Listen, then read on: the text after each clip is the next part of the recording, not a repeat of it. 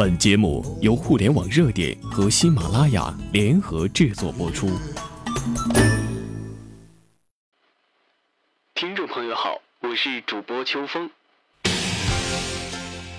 二零一五年，中国股市风起云涌，人们沉浸在大牛市的梦想跌宕中不能自拔。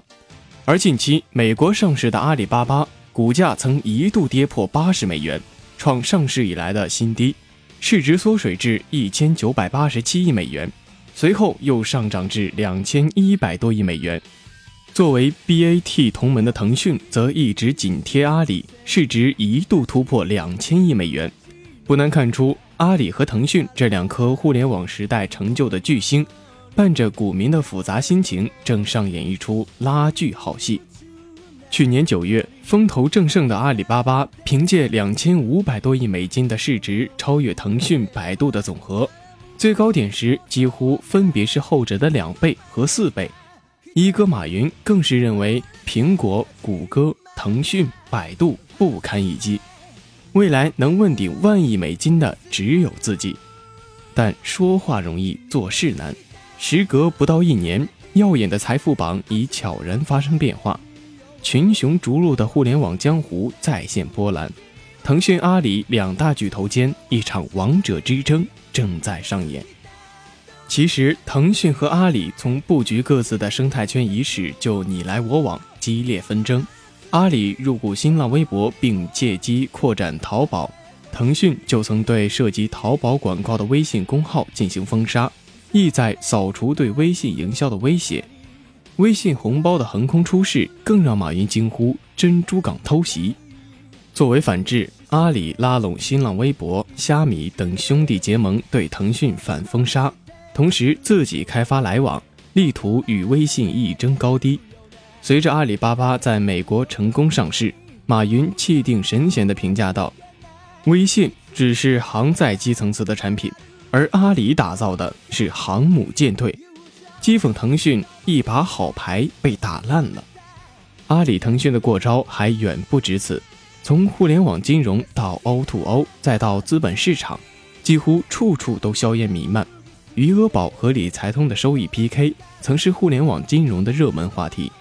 滴滴打车和快滴打车虽已合并，但之前的烧钱大战，人们却还记忆犹新。阿里投资陌陌和虾米，一个社交，一个娱乐。二者都触及腾讯的业务核心，腾讯则入股京东，与阿里的菜鸟物流两不相让。企业的不同基因决定了发展的不同风格和方向。阿里专注交易数据，搭建电商平台，引入流量与支付，最后接通物流和云计算，重心始终围绕商业基础展开。腾讯的核心则在社交，更多围绕用户进行产品创新。专注关系链和体验，以游戏、媒体、视频等为延伸，依托 QQ 和微信打造强社交平台。阿里的成功得益于 PC 时代商业模式的选择，假货一直是淘宝的硬伤。虽然马云一直高调打假，但崇尚低质低价的淘宝思维，在某种程度上让阿里成了假货集中营。移动互联时代则奉用户体验为最高心法。虽然阿里早在 O2O 和移动互联等领域投资布局，新浪微博、美团、高德、陌陌、虾米网都有其身影，但缺乏产品基因和移动入口级平台也是不可回避的软肋。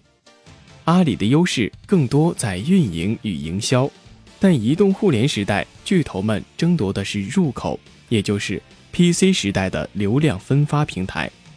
阿里凭借移动端的淘宝和支付宝客户端确实挽回一局，但这似乎更像传统优势的平移，而非产品创新。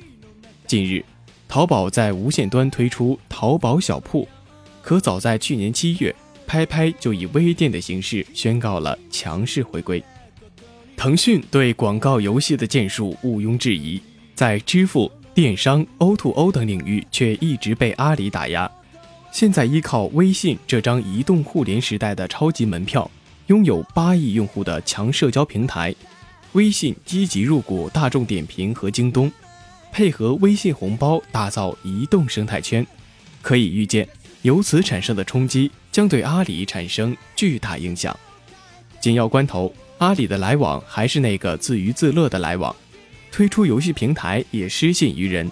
业内早就传出声音，微信公众号有取代轻度手机 APP 的趋势，这在打造移动电商平台方面，无疑又为腾讯加上宝贵一分。如此，马云的不安大约可以想象。当然。